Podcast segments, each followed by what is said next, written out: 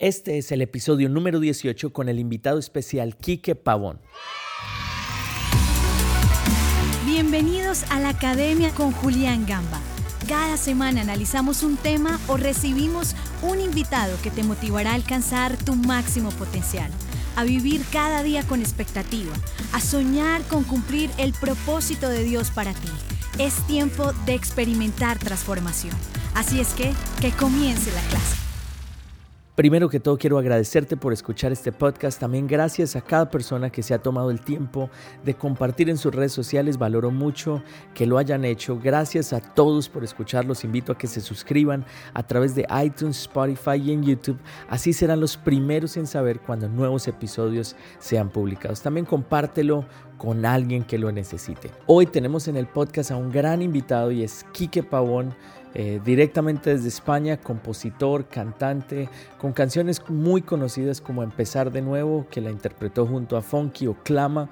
Son eh, canciones que han llegado a diferentes partes del mundo.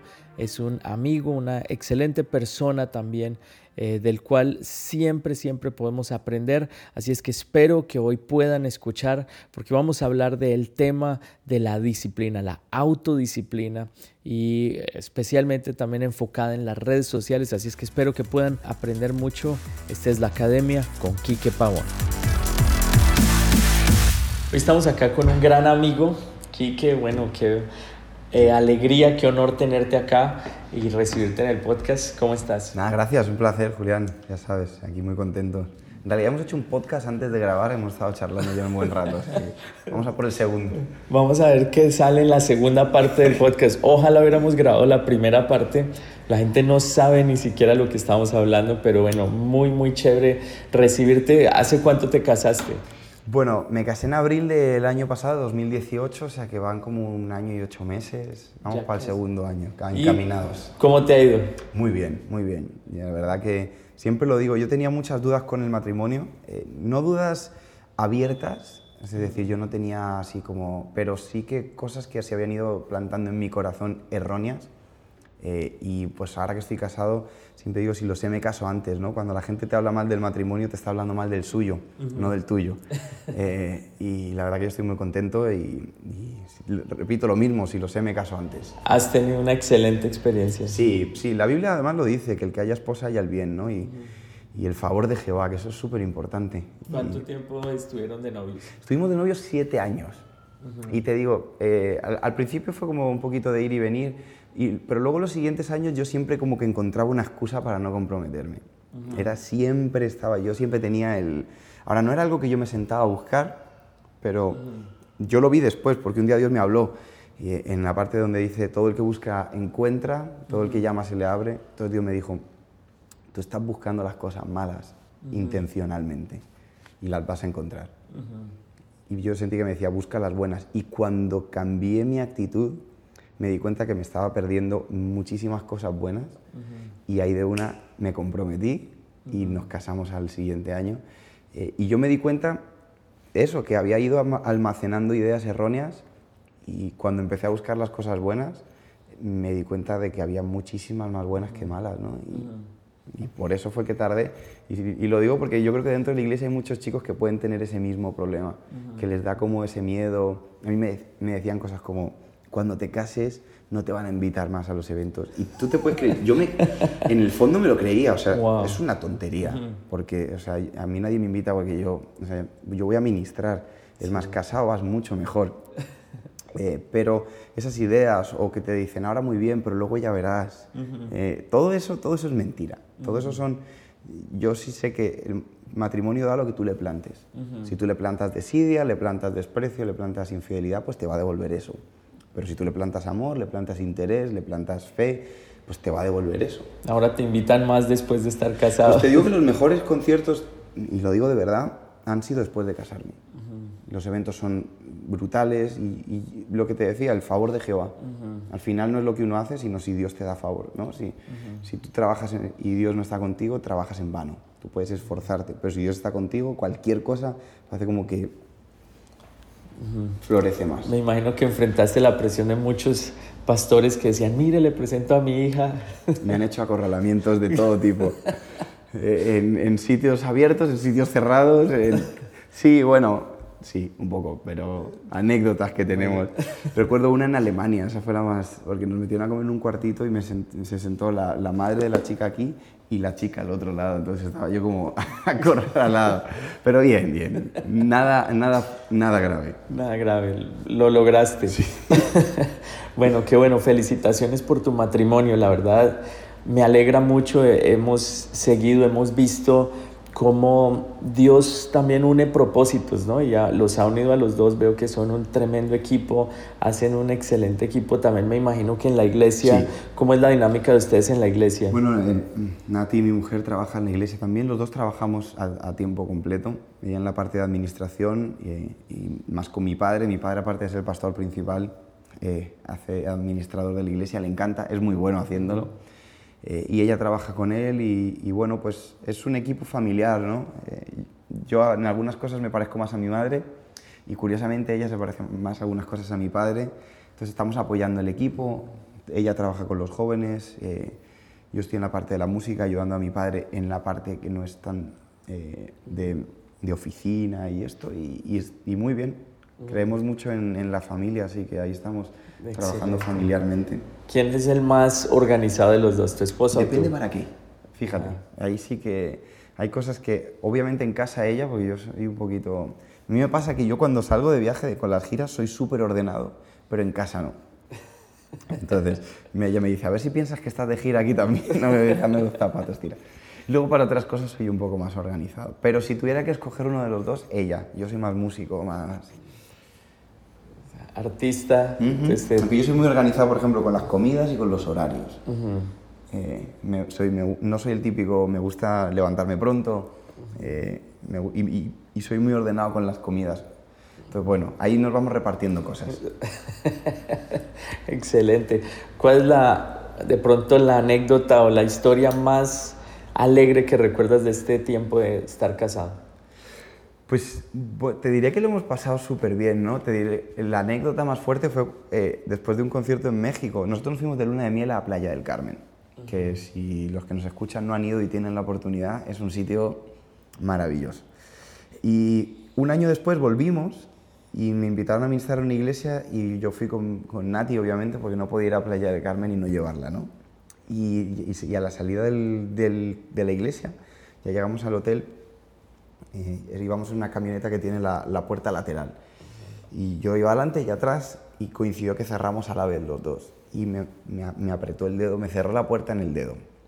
Y se me, se me puso negro. Nunca habíamos tenido y un dolor impresionante. Claro, cuando alguien te agrede no podía ni decir nada. O sea, yo no puedo decir nada. A mí me quedé como cordero al matadero callado porque duermes con tu enemigo. Y, y nada, todavía seguimos. Estoy al final eh, recuperando la uña cuando se me pasó el dolor empiezan las bromas, eh, yo le, siempre la, manipulo diciendo que casi destruye mi carrera musical. Cuando quiero que me haga comida o algo que, me gusta, eh, la manipulo un poco, pero, pero bueno, nos hemos reído mucho porque sí que me dolió muchísimo. Eh, y, pero bueno, lo hizo sin querer. Todo el mundo siempre me decía, pobrecita, y diciendo, pero si el herido soy yo, ¿no? Pero lo decían porque ella pues obviamente se sentía mal. Pero aquí sigo yo y la uña está creciendo, o sea que... Eso es lo bueno, sigue creciendo. Y puedo tocar la guitarra. que es lo que más cuando yo ¿Cuánto tiempo sin tocar duraste? No, no, no, duré muy poquito, porque la verdad que fueron 3, 4 días que me dolía como si se me fuese a caer el dedo. Pero luego se me quitó. Era escandaloso por la uña negra y porque el aspecto era feo, pero de dolor ya no. O sea que lo único que no puedo tocar la guitarra porque no tengo uña del todo. O sea, es que se toca esta parte, se toca con la uña. Entonces estoy esperando todavía como unos dos, tres meses más y ya voy a poder tocar la, guitarra. Wow, wow. ¿Cuál ha sido la lección más importante que has aprendido ahorita de estar casado? Pues mira, algo que estoy aprendiendo es a aprender a hacer los planes en equipo. Yo he sido hijo único y, y, en, y, en, la banda, por ejemplo, pues yo tomo las decisiones finales, ¿no? Entonces siempre he tenido como demasiada independencia y ahora las, las decisiones son en equipo, ¿no? Yo no, nunca preguntaba si me compraba una cosa o no, ni si iba a un sitio o no. Eh, y aprender a consensuar las decisiones eh, es algo que estoy aprendiendo y, que es muy bueno. Es bueno, sí. Esa parte creo que es un desafío para toda persona que está casada especialmente el cambio de estar uno soltero a casado desde acá ahora todo tiene que empezar a preguntarlo, cada decisión, empezando por qué va uno a desayunar, a qué hora se va, todo. todo, todo, a dónde va a ir a almorzar, especialmente los domingos después de la iglesia. Bueno, nosotros no tenemos esa discusión porque como siempre comemos ahí en la iglesia, ah, no, entonces están bien. Está todo en orden. Bien. Bueno, y también algo que a mí me llamó mucho la atención, eh, que tú me comentaste la última vez que estuviste acá en mi casa, fue eh, un ayuno, un, no sé cómo le llamamos, ¿no? No sé, pero un tiempo de que estuve... Desintoxicación, más Desintoxicación, buenísimo, me gusta ese término, desintoxicación de redes sociales. Y decidiste estar un tiempo sin redes sociales. Cuatro meses. Cuatro meses. Desde septiembre, septiembre, sí, cuatro meses. ¿Cómo fue eso? ¿Cómo vino la decisión? ¿Por qué lo haces? Y, bueno, el, el, de, el decir voy a comenzar ya hoy. ¿Cómo, cómo fue? Mira, traía eso desde hace tiempo, Julián, porque, eh, bueno, toda nuestra vida gira en torno al teléfono, ¿vale? La mía, yo tengo las redes sociales, eh, tengo conexión con, con, todos los grupos de trabajo, pero a la misma vez eh, siento que, que, me aísla un montón, ¿no? En mi caso. Y, y, siempre tengo una excusa para estar ahí y me pierdo muchas cosas. así que entre eso y que encontré un poco de toxicidad en, en, el medio. ¿no? Es como que, como que Internet eh, tiene la capacidad de darte muchas cosas buenas, pero también expone muchas cosas malas del corazón de la gente. ¿no? Y, y yo, no tanto por mirar fuera, sino por mirar dentro.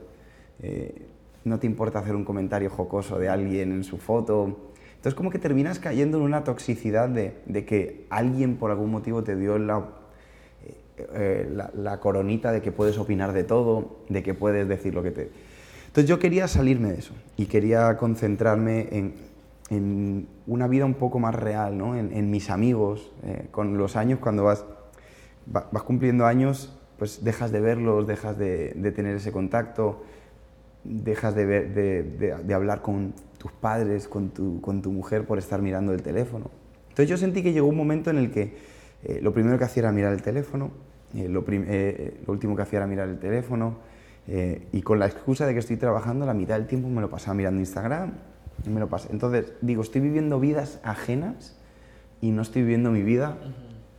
y, y, así, un día me cansé, dije, ya está, estoy cansado, estoy cansado de tener que estar aparentando todo el tiempo felicidad o, o, o, éxito, porque es que al final las redes sociales es como que todo el tiempo tienes que exponer tu éxito. Y la vida no es éxito, la vida tiene cosas buenas, tiene momentos tristes, tiene momentos de frustración y eso no significa que Dios no esté contigo ni que todo el mundo, o sea, cuando pones algo frustrante, te, ora porque Dios, yo sé que Dios está conmigo, pero eso no me quita que en este momento esté frustrado, ¿no? Así que dije, mira, ya está. Y, me vino muy bien porque, porque también siento que yo era adicto a la aprobación.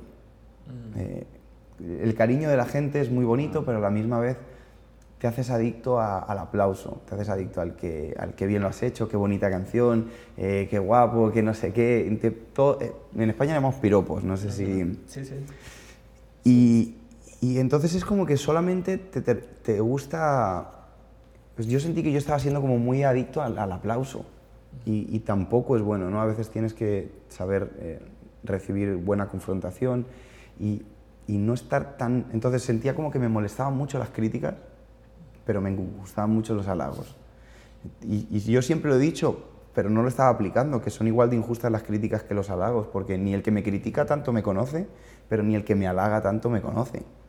Entonces, decidí como reenfocarme y, me vino muy bien, lo disfruté mucho, eh, me planteo volver a hacerlo y, lo que hice en ese, en ese tiempo fue pues pedirle a una chica que se dedica a social media a poner todo lo que es de la banda, los conciertos, los lanzamientos, pero yo me borré las aplicaciones del teléfono porque no me voy a poner la tentación ahí. El primer día era como un drogadicto. O sea, yo varias veces saqué el teléfono y lo desbloqueé. Dije, no tengo nada. Y lo ponía otra vez ahí. Y luego volví y, y se me olvidaba, cada, cada hora y media se me olvidaba. Pero siento que, que sí que te enfoca un poco mejor. Y lo puse en las redes y hubo gente que se ofendió y me insultó también por eso. Yo no dije que las redes eran eh, malas, pero creo que el uso desmedido de las redes sí son malas. Creo que en la excusa de que así nos conectamos ahora, te desconectas de gente cercana. Gente que es capaz de estar hablando con amigos a miles de distancia y no le dirige la palabra a sus papás. Eh, eso es malo. Gente que es capaz de estar viendo Netflix horas y no puedes leer ni 20 minutos de la Biblia. Ahí hay una descoordinación y yo quería arreglar la mía, yo no quiero arreglar la de nadie. Yo no estoy aquí, entonces yo por eso las dejé. Te digo que me haría falta volver a hacerlo de vez en cuando, a lo mejor tomar una temporada al año en la que me desconecto de, la vida. Porque claro, cuando viajas mucho también tienes amigos en muchos sitios y tienes una vida como muy, muy global, pero la vida es local, es familiar, es, es el día a día y no te puedes desconectar de eso. Wow, no, increíble. A mí me, me gustó mucho y me ha gustado en el, el, hecho de, bueno, uno desconectarse también con, para el hecho de conectarse con Dios y con uno mismo. Eh, creo que el, el, hábito que tú dices del deseo de aprobación constante es una enfermedad de hoy en día. Los hoy, likes. Los likes, todo el mundo quiere y está pendiente cuántos likes eh, tiene, creo que todos, toda persona eh, revisa si pone algo, revisa los comentarios y uno, no sé, bueno, comente más rápido para que les sigan comentando. Eh, creo que estamos en una vida que implica o nos lleva como a eso. Pero qué importante es la conexión de uno mismo con su propósito y, con Dios, ¿no? De pronto darse uno cuenta de eso y hacer algo para arreglarlo. Eh, desde esa experiencia, ¿qué consejo le das a las personas que nos escuchan para que hagan algo práctico para encontrarse consigo mismos y también para poder aprovechar mejor su tiempo? Bueno, yo lo primero que les diría es que, que, que hagan, que, que hablen una aplicación del teléfono que es la que te dice el rendimiento, cuántas horas al día, porque te dices, no, yo no hago, tampoco lo uso tanto. Pero cuando miras el rendimiento y ves que a lo mejor has estado 5 horas al día con el teléfono abierto y has estado despierto 16, y si se supone que has trabajado, eh, eh, empiezas a quitarle horas a, a todo. Y, y, lo que te decía, qué difícil es a veces sacar tiempo para pasar tiempo con Dios, para leer, para orar. Eh, no tengo tiempo, pero sí tenemos tiempo para todo lo demás, ¿no? Entonces, me preguntaba un joven una vez, porque decías, lo de los likes es impresionante, y lo de los seguidores ni te cuento. ¿Cuántos seguidores tiene este? ¿Cuántos seguidores? Entonces me preguntó uno, ¿cuál es el, o sea, ¿quién es la gente que te sigue más brutal? Me preguntaban, ¿no? Entonces yo, pues me siguen cantantes seculares, eh, futbolistas, he tenido la oportunidad de tener, y le dije, para mí mis dos seguidores más brutales son el bien y la misericordia. Dice la Biblia que te seguirán y se quedan como chafados.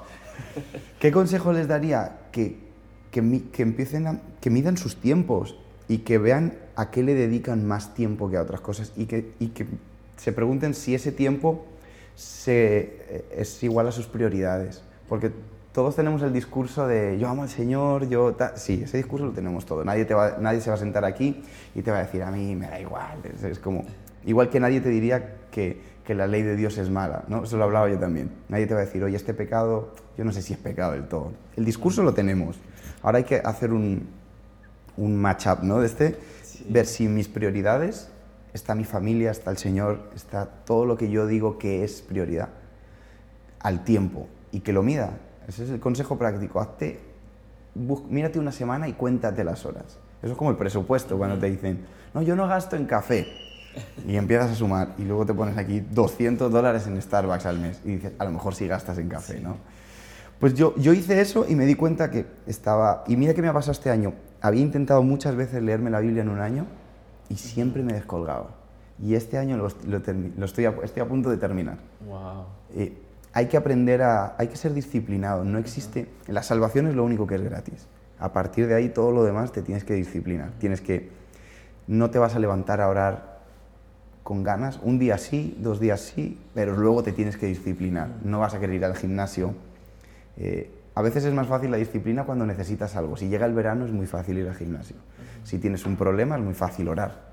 Pero cuando vas en el día a día te tienes que disciplinar para que tu, tus prioridades se ajusten a, al tiempo que le dedicas a cada cosa. Y a mí sí me ha ayudado. Uh -huh. y, lo, y, y, tengo cada año, este año que viene tengo un reto más grande. O sea, quiero irle sumando porque al final, repito, mi discurso es este y se tiene que acoplar al 100% con mis acciones. Eso, yo creo que eso es la obra de Dios en tu vida, ¿no? el, el poder ir lo que, lo que Pablo decía, ¿no? lo que quiero hacer no hago y lo que no quiero hacer eso hago. Y no solamente es con los pecados, es también cómo, cómo distribuyo mi tiempo, es también cómo trato a la gente, no solamente es si me voy a beber borracho o no, que es lo que mucha gente piensa. ¿no? Pablo también decía eso, yo creo que esto es bueno, pero no lo hago, como el que cree que comer sano es bueno, pero lo come mal. Pues algo así, o sea, es como esforzarse, y yo sí siento que vivimos una generación que se esfuerza poco que es como me lo tienen que dar todo hecho. Todo tiene que ser fácil, todo tiene que ser como los teléfonos, eh, levanto y ya está. Y no, hay muchas cosas que hay que darle y, ser persistente y, saber decir que no a cosas. Que esa es otra, hay que aprender a decir que no. No puedo ir, no, no tengo, no, voy, no hago, no...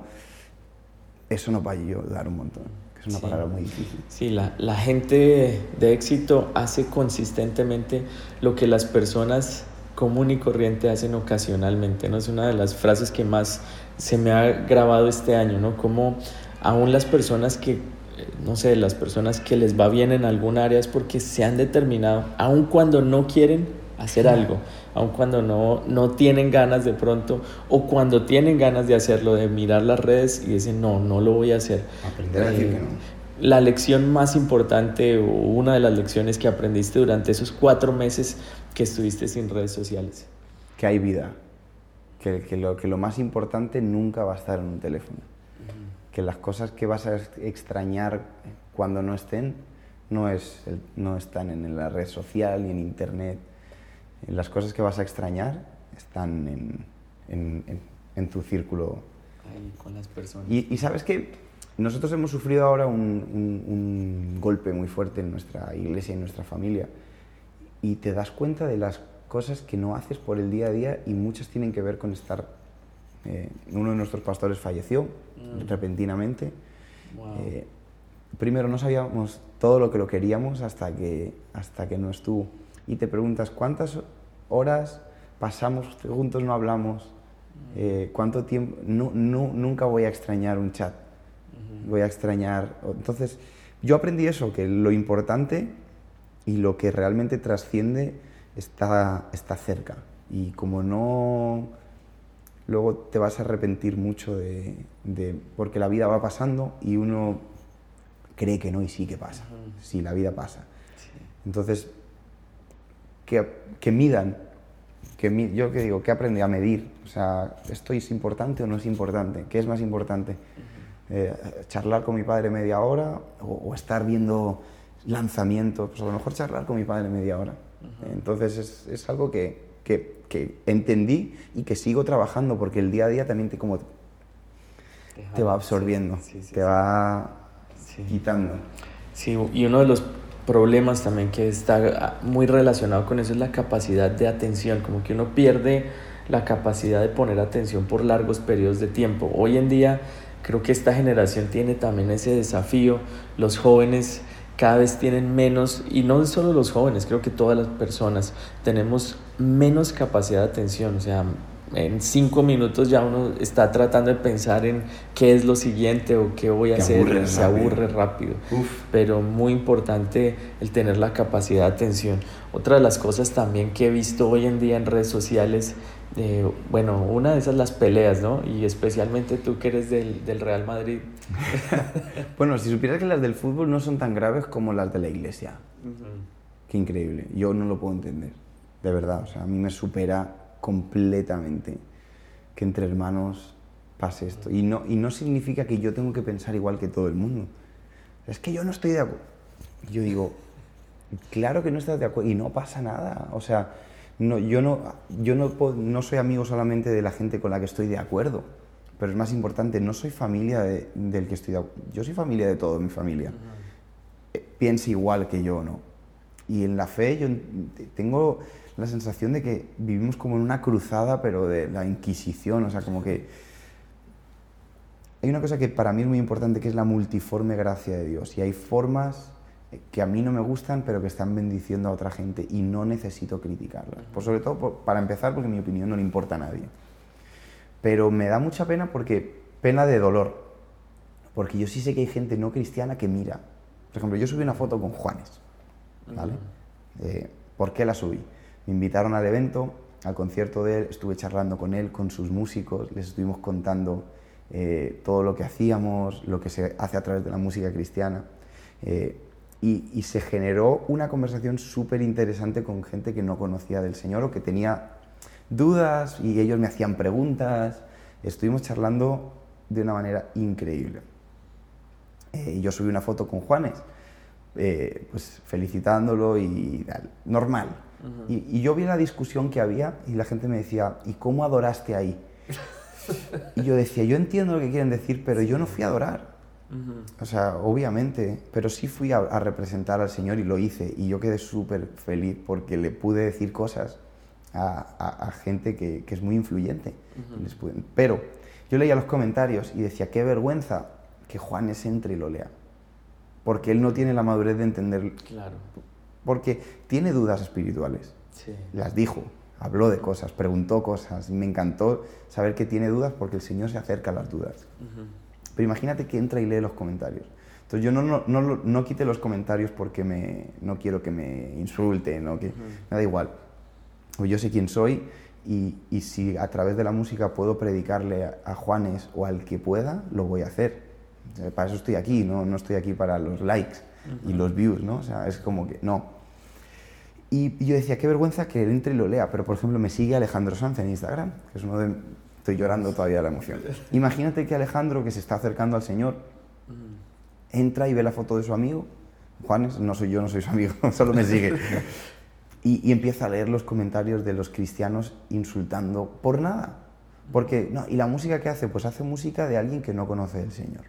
Claro. No puede hacer otro tipo de música, porque no conoce. No Lo grave sería que yo hiciese esa música, porque yo sí, sí conozco del Señor. Pero él, como que, que, dices, es que se vive con su novia, ¿y qué va a hacer? Lo grave es que yo, que sé que eso no le agrada a Dios, lo haga. Entonces, a mí eso me pone muy nervioso. Me ha pasado con pastores. Eh, fo subo fotos con pastores que, que, yo admiro un montón y, y, entonces los que no les gusta su línea, a muerte.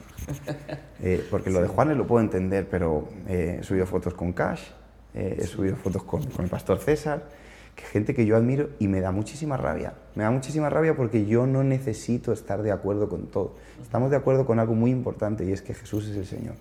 Y luego, es que no importa. Mi padre siempre dice una cosa, cuando entran en discusiones teológicas brutales, mi padre siempre las regla así. La Biblia dice que el que tiene al Hijo, tiene la vida. Tú tienes al Hijo, tienes la vida. Ya, o sea, ¿qué ganas? Entonces, yo sí me pongo muy nervioso, y eso es una de las cosas también que, que disfruté mucho cuando estuve fuera, que no sepamos amar las diferencias, no, y la mitad son cosas que no son, es que no es que no nos sean graves, es que son, no son ni importantes. Son importantes sí. Y sin embargo creamos bandos, creamos como si esto fuese el Madrid y el Barça, uh -huh. ¿no? O sea, te puede, tienes que ser de uno. Y no. Entonces, gente que me pregunta, ¿y si tú que eres así ahora, cómo cantas con...? Que digo, porque es mi hermano y no es necesario. Ahora, si esa persona habla de, de, cosas centrales de la fe en las que yo me siento incómodo, ahí a lo mejor sí te diría, pero para mí hay cosas centrales y cosas externas. Y en las externas no pasa nada. Entonces, ¿qué pasa? Que las redes sociales dan altavoz a gente con una inmadurez gravísima. Sí. Y nosotros tenemos que cortar eso, y yo lo hago. Y tenemos que cortarlo tenemos que cortar el hecho de que tener la posibilidad de opinar de algo no significa que tengo que opinar de algo. Uh -huh. Yo esto también lo he ido aprendiendo. No tengo que opinar de todo. Uh -huh. No tengo que juzgarlo todo. La Biblia dice que yo no soy el juez de nada. Uh -huh. Entonces, si no tienes nada bueno que decir, no lo digas. Y si no estás de acuerdo con alguien, no lo sigas. Sí. No, no, no, no, no es que se hace una... No, no oigas su música. es que ese pastor, no vayas a su iglesia. Sí. Ya está, vete a otra iglesia donde te bendigan, oye otra música. Qué bueno que hay opciones. Uh -huh. Sí, y lo más tremendo es que la otra persona, o sea, cuando una persona, no sé, pongamos un escenario, en México empiezan a hablar mal de ti, tú no tienes ni idea y la persona es la que está con el problema y tú estás y feliz, sufriendo. estás sufriendo, claro. Y es ganarse uno problemas a sí mismo. ¿Escuchaste el último disco de Kanye West o no? Lo escuché. ¿Te gustó o no? Me encantó. A mí también me gustó. Hablaba con Funky el otro día, uh -huh. críticas, bueno, habrás leído, ¿no? Eh, ¿Qué hace Keñe? Y, él, y Funky lo explicó súper bien, dijo, Keñe no es pastor, no es teólogo. Él simplemente le está contando a la gente lo que Dios ha hecho en su vida. No tiene que ser teólogo. No, o sea, y me encantó esa reflexión porque es lo que hacemos nosotros. Cuando tú te subes a predicar, ¿qué le predicas a la gente? De lo que Dios, de la palabra de Dios, pero casi siempre con qué, lo, con qué lo soportas, con lo que Dios ha hecho en tu vida, con lo que hacen tus hijos. Y queremos que alguien tan influyente como Kanye no diga lo que Dios ha hecho en su vida. Queremos que Justin Bieber no diga lo que Dios ha hecho. Es que el otro, después se fue a beber. Y yo digo, venga, vamos a poner la vida de todos los cristianos 24 horas a la luz de, todo el mundo. Vamos a, vamos a hacerlo. Y a mí me parece increíble que hemos orado tanto por esto, hmm. que haya gente influyente que sea capaz de decir Jesús es el rey. Que me parece increíble que ahora lo critiquemos. Hmm. Y hablando con Chris Mendes, pastor de Hilson, él decía, cuando Justin Bieber sube una foto predicando y lo siguen 130 millones de personas, y hay 100 millones de personas que creen que está loco, pero hay 30 millones que se quedan con, con una semilla plantada, dime, ¿cuándo le vamos a predicar a 30 millones de personas en un segundo? Que se lo digan a Pablo, que se reventó la vida para ir, ¿y a cuántos le pudo predicar? Entonces, mm, eso me molesta especialmente. Ellos no son teólogos, es gente que está además en su primer amor, está haciendo, y el Señor los ha tocado, que son imperfectos, pero repito, pongámonos una cámara todos. Y yo lo apoyo y, que, y que Kanye West dice groserías, me, parece espectacular que las diga. Yo no las la voy a decir, pero él está recién convertido, viene del rap, viene de un mundo... Un mundo muy difícil, increíble. Que haya, que haya tomado este paso y que se haya plantado con esa firmeza. Porque a él sí que le han llovido críticas del otro lado. y se ha plantado como un señor pues yo lo valoro más que, que diga, que, que, dice un par de groserías, pues ya está. Pásala. no, él ha sido... Él ha sido... Si te molestan tanto. Pero quiero ver qué hace cuando le dan una patada a uno jugando al fútbol, a ver si dice, amén, hermano. Dios te bendiga. sí, no, él ha sido creo que muy firme y creo que se cumple la palabra que dice que toda lengua confesará que Jesús es el Señor. Es increíble. Eh, artistas, personas que son súper ateos, mega recontrateos y han repetido las canciones de él, hoy en día están súper abiertos a ir al servicio, a Sunday, service. que es increíble. Y creo que estas son las cosas que necesita. sí, total. Y es las cosas que necesita la iglesia para, creo que renovarse hoy en día y llegar a personas que nunca antes habíamos pensado poder llegar. Y creo que estamos en ese momento de llegar a ellos. Y, más, y más que va a venir, yo sí lo creo. Pienso que, que, el Señor está haciendo algo increíble, porque al final el Señor ama a la gente. No se trata de tanto de las formas, sino que Dios ama a las personas. Y y alguien como, como, estos que estamos hablando, o el propio Alejandro Olmairi, ¿no? que, con la, ah, que tiene una cruz tatuada en la frente. o sea, ¿qué te puedo decir? Que es, que es feísima, pero él se la hizo en su momento. Claro. Eh, pero qué bueno que salió de ahí. Sí, ahora, ¿Qué vamos a dejar? ¿Que se quede allí? No, toca ayudarlos y que cambie. y que mm, a mí yo no soy un trapero, la música de trap me gusta eh, la que hace Willy. y ya está. Te soy honesto. Yo solo de trapo sí. las que hace Redimidos. Pero, pero hay miles de jóvenes que oyen esa música. Hay miles de jóvenes que han escuchado que Dios te puede cambiar la vida aunque seas eh, un drogadicto, aunque seas no sé qué. Y a mí me encanta. Me mm. encanta que lo puedan oír y me encanta que lo puedan oír de una manera que no está establecida. Mm. Sí, sí, sí, no, estoy totalmente de acuerdo. Creo que tenemos una oportunidad muy importante ahora y creo que toda persona que desea hacer algo importante necesita aprender ese principio del cual tú nos estabas hablando, la disciplina. Sin disciplina es imposible. Eh, creo que la música, bueno, yo también que he estado en el medio de la música, se necesita disciplina, que de hecho es uno solo poniéndose sus propias metas de sacar un disco, de sacar... para escribir canciones. yo creo que tú también has escrito canciones no salen buenas a la primera. No. Uno no es que uno se sienta y hace y el Señor te lo revela. Yo pienso que el Señor está en el proceso también, en la insistencia. Es como que la gente que piensa que el Señor me provea, el Señor te provee dándote un trabajo también, pero el que tiene que ir a trabajar eres tú. Eh, en, la música. Eh, hay uno de mis compositores actuales que no es cristiano, para que no se me ofenda a nadie, que es Ed Sheeran, que me parece maravilloso que haya, que haya llenado miles y miles de, de, personas a verlo con una guitarra, en un mundo en el que todo es digital, en un mundo Y él, decía que le escribe todos los días canciones.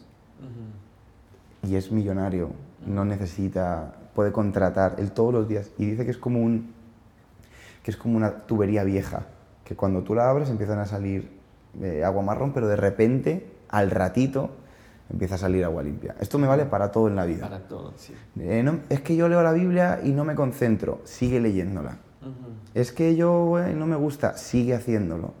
Porque al principio es agua turbia. luego, cuando hayas creado un hábito y cuando consigas crear un flujo de trabajo, va a empezar a salir agua limpia. Pero no te va a salir el primer día. Y él decía, saca, escribe todos los días, quítate las canciones malas, termínalas hablando de la música, termínalas y luego sigue. Y es así, o sea, uno tiene que, yo, yo lo sé, yo sé que cuando empiezo a hacer un disco, casi siempre del listado primero se me queda una canción. Empiezan, a medida que voy trabajando en el disco, empieza a salir agua limpia y digo, oye, esto no está tan bien, y empiezas a cambiar y empiezas a quitar. Y, por ejemplo, mi canción más conocida, que es Empezar de nuevo, yo la escribí la última de ese disco. O sea, el disco ya estaba terminado y yo sentía que no había terminado y me senté en, un en mi cuarto un día con todas las canciones ya grabadas y, me, decían los chicos, pero si ya está el disco, o sea, ya lo tenemos hecho. Yo decía, no, no está. Hay que seguir dando. O sea, es, para mí, decía, eh, hay un versículo que tengo en, en el estudio de grabación, que es que Dios va a mandar bendiciones, lluvia de bendiciones sobre tu trabajo no sobre tus intenciones. No sobre tus metas o tus deseos. Ni tus sueños. Ni siquiera sobre lo que escribes el 1 de enero. Este año quiero ir al gimnasio. No, sobre tu trabajo. Sobre las horas que le echas a, a, lo que hagas. Y yo lo creo profundamente. Y nosotros en la banda hemos tomado el, la costumbre de, de, ser diligentes, por ejemplo, con los tiempos. Sabes que los músicos tienen fama de madrugar, de madrugar poco. Sí. Nosotros madrugamos tengamos o no tengamos eh, conciertos o giras, eh, creamos hábitos porque yo creo que Dios es un Dios de orden.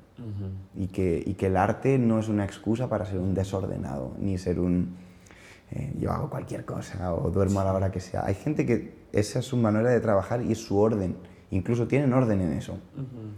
Yo decido hacerlo de esta manera porque quiero hacerlo así, pero no, no digo que, los demás tienen que hacerlo a mis horas, pero yo sí decidí marcarme unos horarios y ser ordenado. Creo que... No, en el orden definitivamente hay bendición. Dios, que es el artista más importante, cuando creó el cielo y la tierra, primero lo que puso fue orden para poder después que viniera la multiplicación. Creo que el orden es fundamental y qué, qué interesante esto. Creo que es un excelente mensaje en este momento, antes de terminar este año y comenzando el siguiente año. El desafío es ser disciplinado, ser ordenado. Y estar dispuesto a fallar. Yo creo que si tú tienes un, un, proyecto, o el que sea, o ponte un negocio, o quieres ser músico, tú tienes que ser disciplinado y constante no, te puede dar miedo fallar, no te puede dar miedo un, no o un desprecio. Si, no eres capaz de fallar y seguir intentándolo, no vales.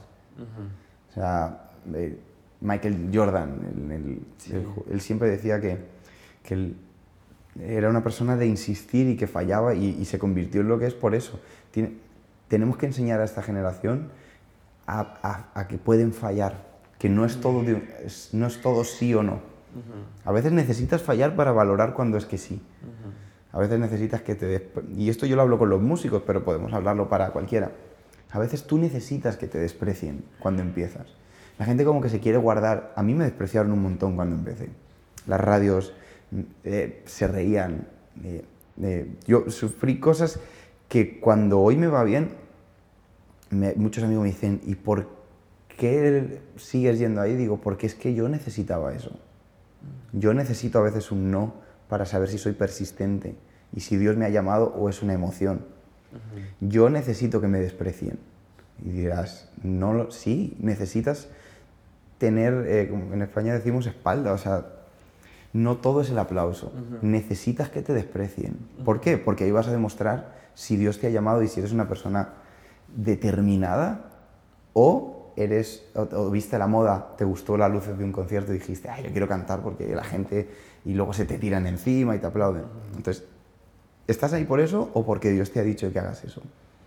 Entonces, todas las radios que me trataron mal y todas las personas que yo se lo agradezco y hoy en día son mis amigos y no es que no les guardo rencor, al revés. Le agradezco porque aunque ellos no lo sepan, Dios estaba haciendo una formación en mí. Para mí la perseverancia, aparte del orden, tienen que ir de la mano.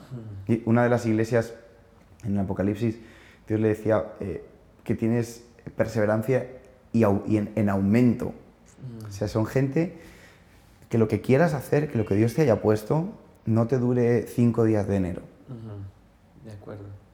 Voy a adelgazar cinco días. voy a escribir canciones cinco días. Voy a leer la Biblia cinco días. Voy a empezar a tratar bien a mis padres Tienes que ser determinado. Y, en ese caso, ¿qué es? Pues que a lo mejor no te acepten el nuevo tú. Que tú llegas a tratar bien a tus hermanos y te siguen tratando mal. Pero si tú tienes una determinación que Dios te ha dado, tienes que ser persistente y aprender a sufrir. Sufrir. Un amigo decía una vez, no te fíes de nadie que nunca ha sufrido. Y yo en aquel momento, lo dijo hace muchos años, no lo entendía, ahora lo entiendo. No te fíes de nadie que no ha sido capaz de llevar pruebas y, haya, y, no, y no siga. O sea, la gente tiene... Entonces, a esta generación hay que decirle que tiene que ser organizada, que tiene que ser perseverante y aguantar. Nos encantan, tú ves Netflix, ¿no? Ajá, sí, claro. Nos encantan las historias que acaban bien, pero ¿y aquí en medio qué? nosotros lo disfrutamos porque ya sabemos el final aquí, pero la Biblia dice que Dios tiene planes buenos. Es decir, en realidad tú sabes tu final aquí también. Entonces, necesitas pasar por aquí, necesitas arruinarte, necesitas hacer un proyecto que no funcione, necesitas eh, llevar todo eso para que luego cuando estés aquí sepas quién te trajo hasta aquí. Porque si no, aquí te vas a convertir en un pedante, te vas a convertir en, el éxito, ¿no? Te vas a convertir en una persona que no sabe eh, valorar a Dios ni a los demás. Entonces, en este proceso es donde estás aprendiendo eso, para poder ser alguien aquí que sea un ejemplo y no solamente un éxito. Claro, sí, no se trata definitivamente de lo que puedes obtener, sino en quién te puedes convertir. Ahí está el, el, secreto y bueno, creo que es muy, muy importante. Estás sacando una nueva canción ahora. Hoy, justo, cuando estamos hablando. ¿Qué canción es? Bueno, es una mezcla de A ti el alfa y el omega, de Marcos Witt, con Temprano yo te buscaré, con Gracias. y, y, Gracias tiene esa parte, eso lo hago el coro porque tiene esa parte de cuando te decía que yo empecé que me despreciaron un montón. Yo tuve una historia con nueve años cuando yo quería empezar a ser músico que una persona me, me trató súper mal, imagínate, nueve años, ¿no? ¿Cuántos años tiene eh, tu hija mayor? Tiene cinco años. Nada, ni siquiera, o sea... Y, y, la manera de despreciarme fue usar ese coro, eh, hicieron un especial de Navidad y solo me dejaron hacer una parte muy chiquitita que era la parte de gracias con la guitarra, el coro, gracias, gracias Señor. 15 años después, Marcos Witt me invita a cantar sin avisarme en un evento con miles de personas aquí en Miami y, y por cuestiones de tiempo, se pasó el tiempo, él está, y, y, él me puso a cantar solamente el coro de gracias. Wow. Y yo uní esas dos cosas porque él no sabía toda esta historia. Entonces hoy estoy estrenando esa canción que para mí es muy, muy especial porque a mí me recordó Dios que desde que yo tenía nueve años, en el proceso Él había estado conmigo.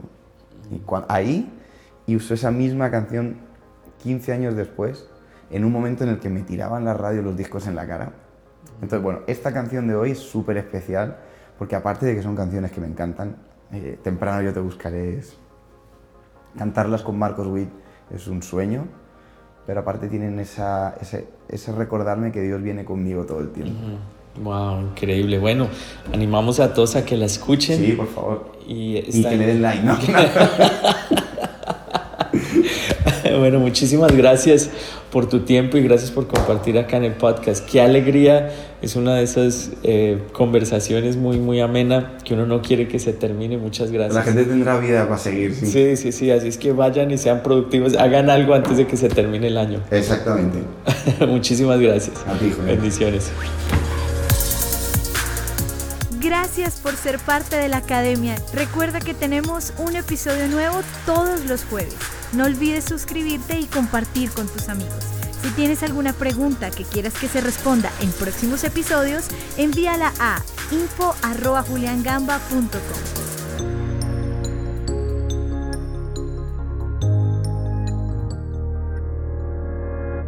Gracias por escuchar a mi papi. Yo quiero hacer un líder. Ciao. Ciao.